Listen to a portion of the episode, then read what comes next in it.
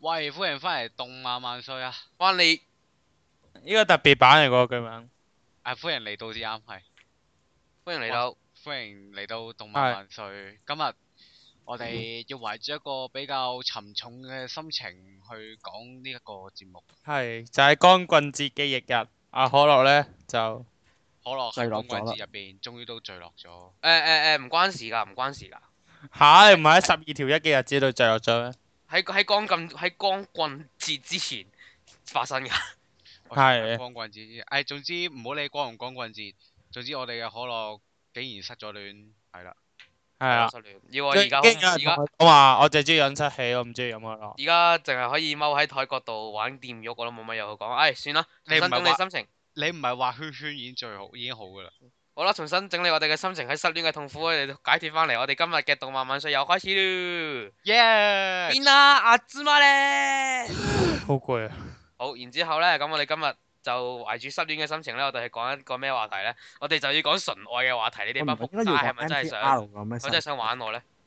喂，你講你啱講咗呢喎句咩嘢話？啱啱開會嗰時係你講噶喎，唔搞到關我講事粗。口啲，唉！啲大眾電波之下唔應該講粗口啊。好啦，我哋開始我哋嘅啊節目冇啦。用到電波咯，我哋未夠班用電波咯。咁咧，我哋要講嘅係純愛啦，今次嘅主好啊題。咁就每人就揀一啲純愛嘅作品嚟討論下啦，係咪其實先就？喂，咁啊，L 妹你有啲咩就純愛咁嘅就作咁品咁樣揀咧，都已經有好多套啦。不過就揀啲揀啲大家會明白啲嘅。係啦，大家會明白啲啦。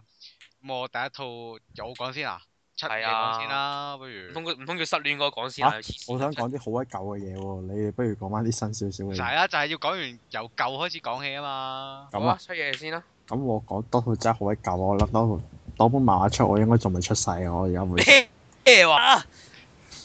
你因為我哋出嘢呢啲叫 好啦，之前睇嗰本嘢叫誒、OK 先，《東京八十年代》，其實本嘢誒、以當年我好鬼成人，因為唔係俾僆仔睇嗰啲嘢噶，講個男主花板上的唔知乜嘢。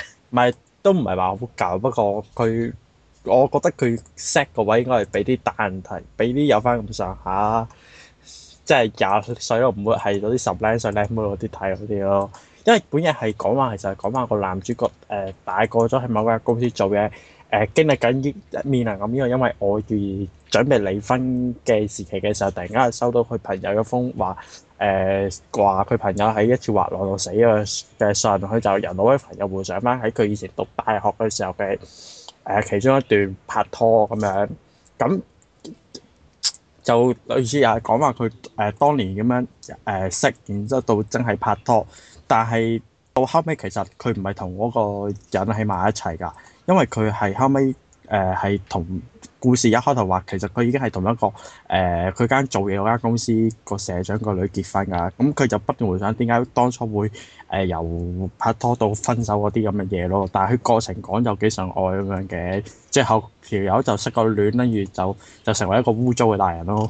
好嘢，失戀，污糟好嘢，失戀萬歲。污糟嘅因大為其實我冇睇到點啊，因為佢後尾講話佢誒，因為佢朋友死咗，佢要去誒翻誒出席喪禮嗰啲。其實佢講話佢當年嗰、個呃誒嗰、個女仔其實都會有去嗰個地方噶嘛。其實我後尾我都唔夠膽睇到最後尾究竟究竟佢哋有冇喺埋一齊。之後我即係我飛嚟睇咗最後一次就係講咗話佢同最最最後都係決定同而家個老婆離咗婚咯，就好就冇再講佢會同嗰個女仔點樣咯。好嘢，失戀萬歲，全世界失戀啦你哋。咁其實我想問，出嘢究竟叫咩名啫？東京八十年代東京八十年代係啊。係未聽過咋？真係未好係鬼舊啊睇唔該唔該晒由異世界翻返嚟嘅七爺，係遠但古時代但嘅，但但係聽個劇情真係好似好舊咁樣喎，好鬼舊啊噶啦，真都要係。倒罪法嚟嘅。唔係唔係啊佢個劇情我覺得似咩？似嗰啲咩咩賭奸作嗰啲咁嘅劇情咯我覺唔得係喎，有啲有啲秒速五厘米 feel 啊，諗聽落去。係啊，我都少少咯。誒睇落但係去，但係你但係你秒速唔係倒罪噶嘛？啊哈，嗯，佢知唔知後尾佢就係講個臨尾個 ending，我飛嚟睇，因為我唔敢再睇後面點解佢會分手啦，因為所以我就係話佢同佢而家個老婆離咗婚之後就就冇再講落去啦，已經。係。即係咁多套純愛漫畫裏面最深係你呢套。若想講其實我想講另一套啊，我想套某套一百 percent 啊，不過俾人搶咗講唔到啫。哦，唔緊要啊。唔緊要啦。但係咁但係呢套咁舊係你係你幾耐之前睇㗎？中睇下先，中中四嗰陣時應點解該點解會點點解嗰陣時已經係超舊㗎啦？對你嚟講，好舊啊噶啦，真係咁點解你會無端端接觸呢套嘢？ 冇啊！我見揾個唔好，咪突然間想炒啲舊嘢睇，咪抄咯。跟住太好睇，然之後睇下成套佢。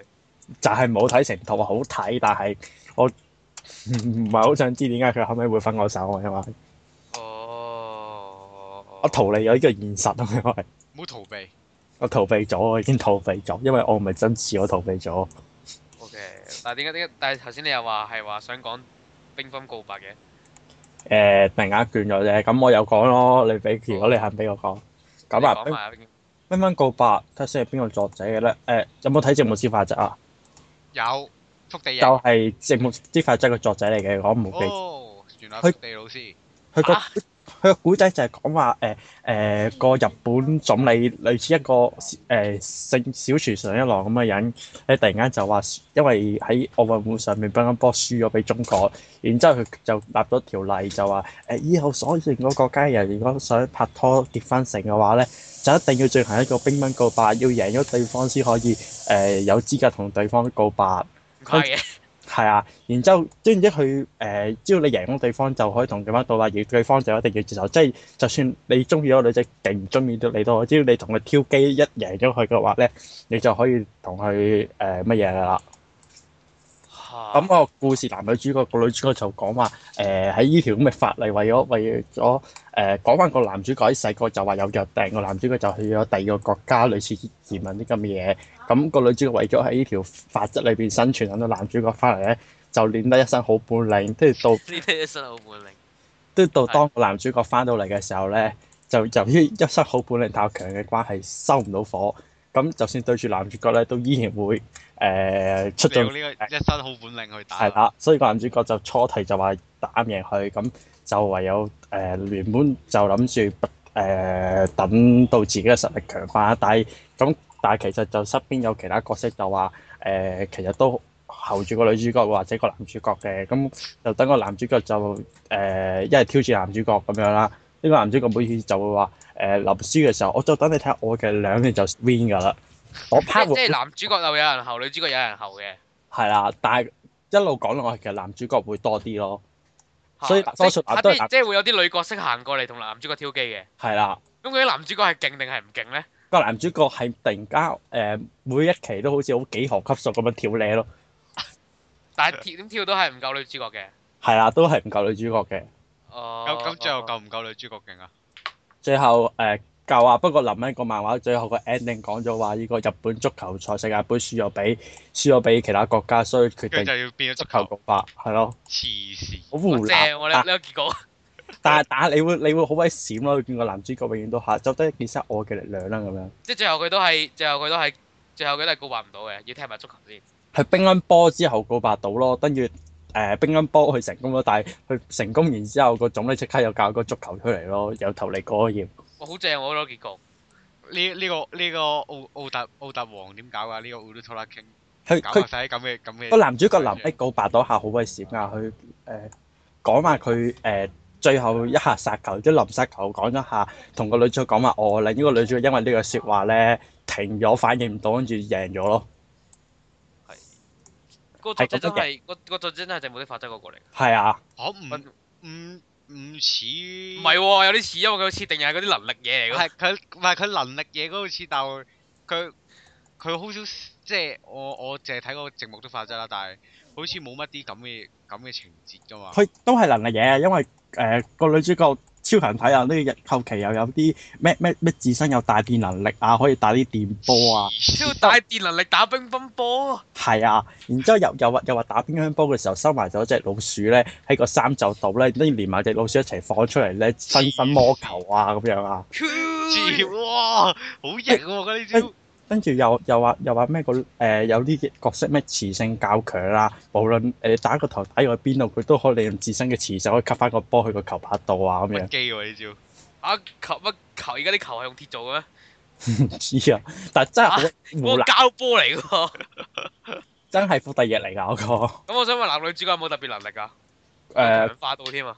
個女主角咪冇咩話特別能力，不過你見佢超強能力咁樣啦，打到打到個台波穿誒、哦呃、乒乓波台穿打咗，到俾個波直落打穿台，咦係啊，乒乓波 直線落，有冇咁勁啊？佢啲咁佢仲咁佢仲咪全國第一啊？唔係佢係可以全全部國第一世界㗎，第國一你添中啦國係係全國第一嚟㗎嘛，講話。佢世界第一添啦，何止全國第一啊？佢國女主角講到好鬼古誒，講話點解咁咁堅咧？講話佢呢條法例實行第一日咧，然之後佢就即刻俾人挑戰，咩算係嗰啲誒少女偶像嗰啲校園偶像嗰啲嘢嘛，就即刻俾人挑戰咧。然之後，然之後講話喺佢走私嘅時候，突然間因為因為諗翻起個男主角就突然間咧潛能爆發咗，咪 win 咗，跟住就係咁啊就直 win 落去咯。呢啲愛之呢啲愛愛的力量嚟喎。哦好正喎呢套嘢，突然佢想睇佢成喎個真嘢都係係講話個男女主角成日用埋啲愛的力量就 win 㗎啦。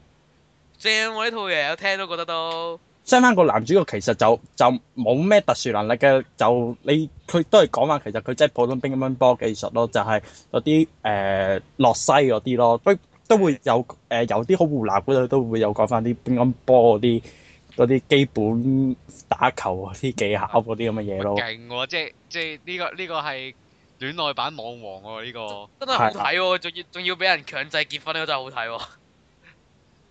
係啊佢真係拍拖呢下先好笑喎，我覺得完咗㗎啦家陣，真係。咁真係好梗睇係咁我我諗都完咗，嗯，咁我想問係幾耐之前嘅呢套嘢啊？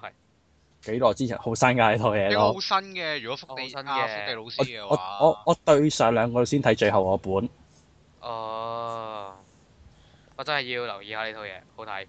有聽落有啲都覺得好有睇啲寂寞 plus 嗰嗰種 feel 啊，我睇有啲能力 feel 咯。寂寂寞 plus 最後嗰種 feel 啊，我聽我我感覺到係佢佢佢又有啲咩咩咩咩咩臨打波嘅時候，個球拍同個乒乓波過對摩擦，啲打出嗰啲咩火焰魔球咁樣。哇火焰魔球添啊！嗯，係啊，係咁多啦哇咩事，less 啦，咩聲啊？啱啱佢哋啱啱聽到啲好神奇嘅聲喎。我冇我飲我飲嘢啫，哦，原諒原諒失戀嘅我飲嘢，好啊，到你啦。我啦，唉。佢有啲咩純愛嘅作品啊？快推介下啦！如果你冇如果你冇好似七夜嗰啲咁好睇嗰啲，就唔好講啦。 因為七哎夜呀嗰套兄弟，七夜嗰套真係太精彩啦！出嘢嗰啲咁精彩，我嗰啲我嗰啲都唔知有冇咁精彩喎。咁你快啲講下你嗰套作品啦。係啊，咁雖然誒諗、過講講呢個你所期望的永遠啦，咁但係由於由於小弟表達能力不行，所以我決定都係唔講呢套啦。 定係由於太定係由於套嘢太長嘅關係，你就決定唔講。係啊，同埋由於呢套嘢太長嘅關係，我都唔講啦。咁咧，我今日要講嘅《托拉多拿》啦，就係、呢個龍龍虎豹虎，唔係龍虎豹啊，頂你龍虎門係龍與虎，一百你一百七十幾期嘅龍虎門或者或者虎與龍，正確讀正確譯名應該係虎與龍嘅，係係啦，咁應該龍虎戀人啊嘛啊，我嘅感想係佢動畫版開頭嗰段嘢好鬼正咯。動畫版邊頭邊度開佢開頭嗰段咧，咩佢嘅構造就係咁樣啊嘛。啊哦，嗰段嗰段我嗰段好正嘅，嗰段真係。佢小說我記得都有嘅嗰句嘢。咩構造我唔明。佢話咩咩？佢佢哋兩個成日喺度獨白咁樣讀讀一段嘢出嚟噶嘛？係啊係啊嗰段嘢咯，佢哋講話佢哋覺得愛係一日點樣嘅嘢咯，會啊係，OK，喂咁介紹下呢套嘢先啦，係要講故事，我我諗應該好多人都睇過噶咯我諗都要講兩句啊喎。。咁喂，你平時點清你平時見到呢套嘢先？見我睇緊最近嘅。龍與虎我咯。叫咗龍虎咯， OK，係得啦，我一個讀英文就咁講。係啦。咁故事就係呢個男主角啊，龍兒，佢姓咩我都唔記得咗添，忽然間。係咪係咪龍之界店嗰個？誒唔係龍之介點嗰個， OK 乜唔知乜唔知乜嘢龍兒啊？咩啊？高高衰啊？唔拍係喎，家另外一個嚟㗎。一高衰，高衰龍兒，大家笑啊嘛。高衰龍兒。係咯，高衰。咁咧就係、因為個樣個樣太似佢老豆，所以俾人咁佢老豆係一個飛仔嚟噶嘛，嗯，佢老豆好似倒出個牆佢老豆啊嘛冇出過場張相黑咯，道嚟黑㗎嘛。到老大噶嘛，佢老豆係係咪死咗啦可已經？能死咗都未定，冇講過噶。咁咧就係、因為太似佢阿爸，咁所以成日以為啲人成日以為佢係一個死飛仔，咁但係其實佢係一個心地善良又中意打掃嘅人，即係咪好似阿英咁樣成為一個成功，又建立咗一個後宮很多嘅俱樂部？哦少少啦。咁但係佢冇開後宮噶嘛。係係啦，咁跟住就咁就同呢、個而家喺呢個誒、高二嘅開學開學典禮嗰一日，終於都同呢個佢哋學校另一隻俾人好驚嘅老虎相遇，然後就開始咗呢段好糾結嘅故事。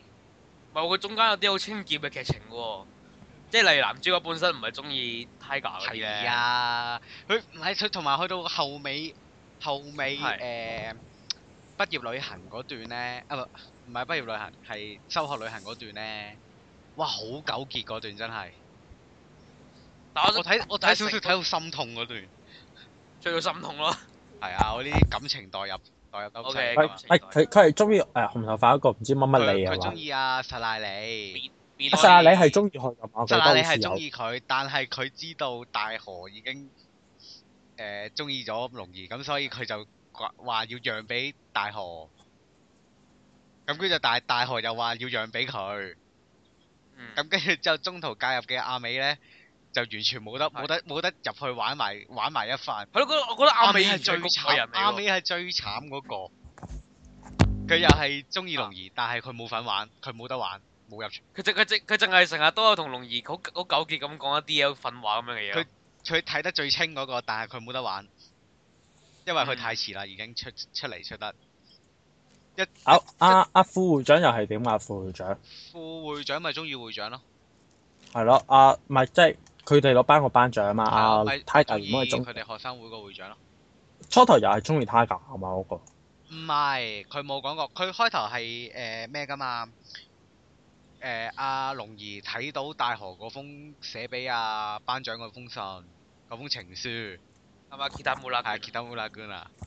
嗯，咁咁阿北川係啊，咁跟住之後就話要訂立佢哋兩個訂立呢個互相幫助嘅契約啊嘛，就話大河幫龍兒追啊實賴你，跟住之後啊啊龍兒幫佢追，幫啊大河追北川啊嘛。嗯咁但係去到中途係因為呢個龍兒啊係成日照顧呢個大河，咁所以變到阿大河中意咗龍兒，跟住龍龍兒都轉移咗呢個目標，轉由呢個屈江由衣轉咗去丁公李慧。唔識揀唔係佢阿龍兒係冇即係轉得冇咁快嘅仲要二轉得冇咁快，佢去到即係即係例如阿 Tiger 叫佢去追阿 Milori 嘅時候，佢都係係啊，佢係去到佢聖誕節之後，佢先知道佢先知道自己原來真係中意咗大河嘅。佢嗰個聖誕節仲要，佢喺聖誕節俾 Milori 飛咗一次之後，先至再追翻大係啊嘛。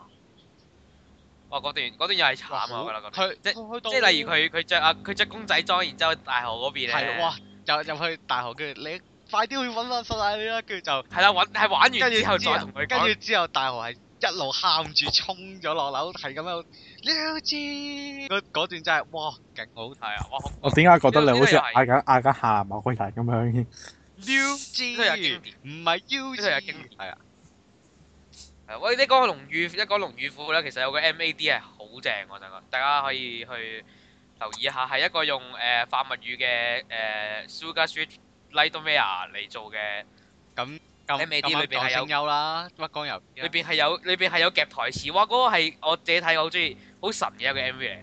誒同埋誒另一個 MV 係用家庭教師嘅 Sakura Noku 嚟做嘅 MAD 啦，個又係一個好正嘅 MAD 咯。咦，啊我中意攞個喎 Sakura Saku，唔係喎，另一個嚟，唔係係嗰個嗰咩首歌嚟啊！啊係喎，幾有錢喎，啊 E D 攞手喎， Sakura Lock 佢話 D D 嗰首啊，大家可以留意下。同埋誒多諗翻先，佢啊同埋嗰個佢哋嗰個校有人園，傳出啲有人傳出啲電波音出嚟啊，冷靜啲先。佢哋校園制嗰段啊，校園制嗰段佢話咩啊啊大河個老豆唔知同佢又又同佢唔知講咗啲咩，跟住之後搞到佢心情好差啊嗰段，小説劇情嚟㗎，動畫都有，咩其鬼實佬咩？你哋覺得動畫好睇先定？因為小說同動畫其實都好似唔同噶嘛。淨係結淨係結局唔同嘅咋，佢目一定要改咁。有咩唔同啊？小説叫佢咩嗱，唔誒打？、小説結局係過咗誒、一個新年假，大河就翻咗嚟啦。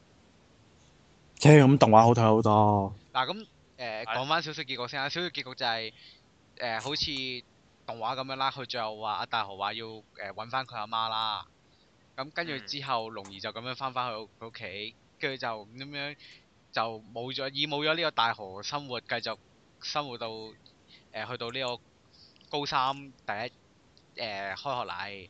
咁啊，龍兒整好晒，一出門口一行一打開道門就卜白咁樣，係咪打開道門？啊，唔係打開道門，佢行到落樓梯下面，然後就見到大河喺度，佢以為自己幻覺，跟住走埋走埋去，先知道原來係真嘅。咁跟住就大河就話，因為佢佢叫佢阿媽搬翻返嚟附近，咁跟住之後就話誒呢個成個三年級都可以同佢哋同即係。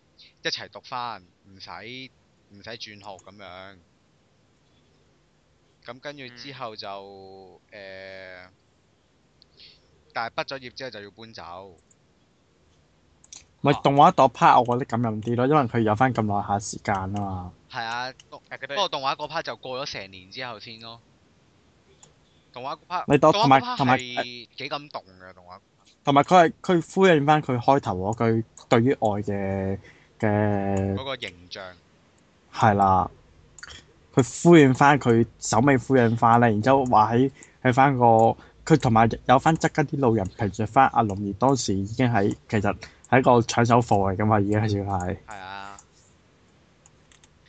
嗯，佢少佢動畫動畫佢誒、呃最後嗰度其實 O K 嘅，佢佢講到佢哋 C 班好神噶嘛，同埋我我覺得呢段好青春㗎，呢段係喂，佢成套嘢都好青春噶，不過有啲怪異地青春啫嘛。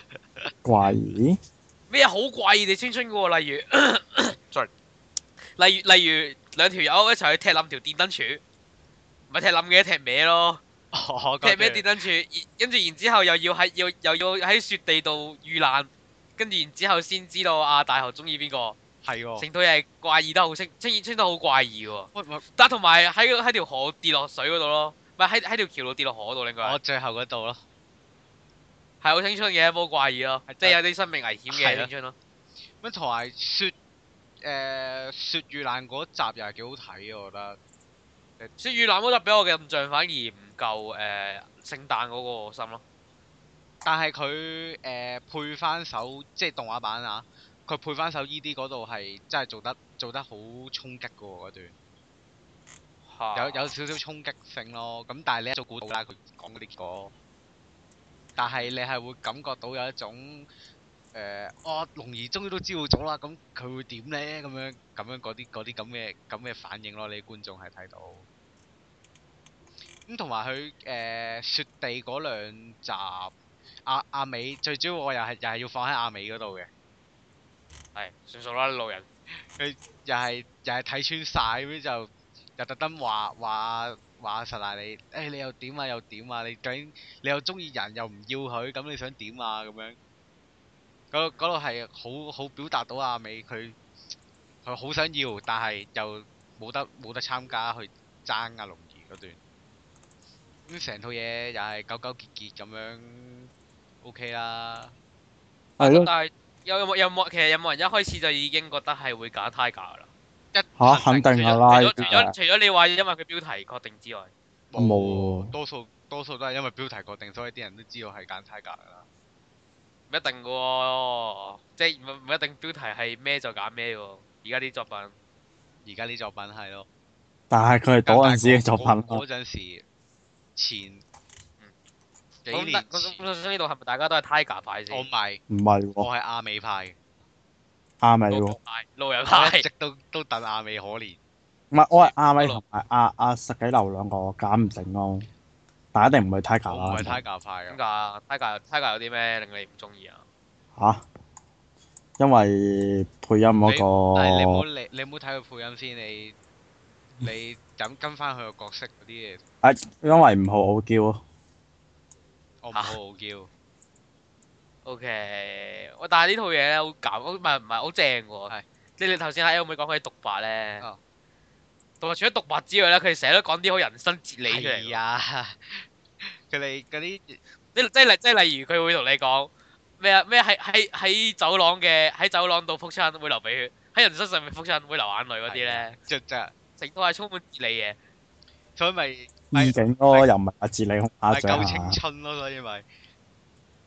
咁同埋啲獨白又真係好正啊，所以啲中意青春嘅都要睇係啦。啦，咁誒、呃我仲有第二套嘅，不過就留翻第二啲人留翻有時間再講啦。 part two 啊，part two 就大把時間，啊我 part two 都想講一套誒、嚟嘅。呃跟住就可好啦樂啊，或者古雲啦，Ừ. 好嗯啦，咁诶古我雲先啦。我講先啦。點啊？失戀嗰個我講最後啦。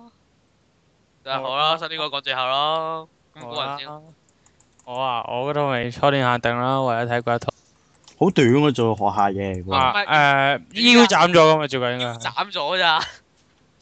佢原佢原本埋晒伏線，埋晒一對對 couple 喺 度。係啊，之後腰斬咗，不過我其實我都滿意佢個尾嘅，佢尾臨尾係玩個大出走噶嘛，即係一出就出走咗五集咁啊嘛。嗯。係。你會唔會簡介到個劇情出嚟啊？簡介到個劇情就係一間兩間一間學校入邊嗰啲令人嘔血但係又拉到埋關係嘅男女，就突然間發展出嚟嘅戀愛故事啊嘛。因為依套嘢其實誒、呃漫畫版，佢佢之前係講過話係冇特定一個角色做女主角噶嘛，只要誒呃係、每一套每一個女主角都有機會，即係每一個女仔都有機會做女主角噶嘛。好假佬 game，好即係好温文即係嗰一對啲對 couple 咯，同世界初戀一樣咯。你講嘅話，但係亦都有啲 combo 係好不幸地出現過一個短短嘅一集，就之後因為唔知係冇人氣啊，令作者遺忘咗佢，就再冇出現過啦。邊一對啊？誒、啊啊，我要查翻個名先，等一等下。即係點講咧？同阿何同拍咗拖嗰、個嗰、個咧，同好何睇啊！雖然學下，但係呢套我冇睇啊。同阿何同拍咗拖，漫畫畫漫畫嗰個。哦係啊，畫誒畫畫漫畫嗰個係哦，咁我知道啦，係啊。係。哦啊係。好啦，咁你我 講下又有啲咩感想啊？咁你呢套嘢，誒、誒、我最中意邊？首先中意邊對 couple 先？死啦！唔記得咗個名添。唔係，我想問，我想問啊啊，我第一女主角最後係揀阿哥定揀細佬㗎？誒冇誒話咩誒唔想放棄第一次嘅初戀，所以有會繼續追啊即係啊有大即係有佬第二次嘅初戀嘅我追佢即咩係啊有第二次嘅初戀。唔係唯一第一次嘅戀愛啊，第一次嘅戀愛。啊死我！你你啱啱講第一次嘅初戀，即係有第二。呢句係咩意思啊？佢唔想放棄阿哥，定唔想放棄細佬？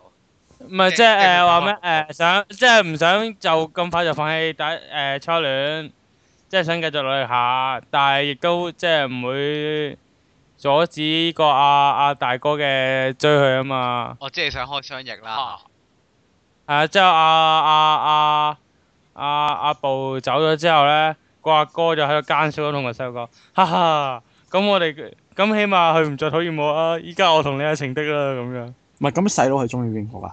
細佬細佬誒，細佬係中意嗰得你完個家姐，或好似者可樂嗰啲咁，依家阿細佬嘅情情況就衰過可樂添咯。即係點樣咩？啫？細細佬唔係中意嗰個有啲御姐係角色嗰個 feel 嗰個阿三本啊嘛，係啊，但係已經俾阿三本誒已經冇辦法咗啦嘛，因為阿三已三經成本功去咗另一邊，三本已經去咗另一邊啊啦。係成功已經同阿阿阿阿阿布個阿哥一齊咗啦嘛。哦，阿布個阿哥，啊，係啊，阿布個哥嚟噶嘛。係咯，成哦套成套嘢係玩啲啲 couple 又係好，即係好多咯。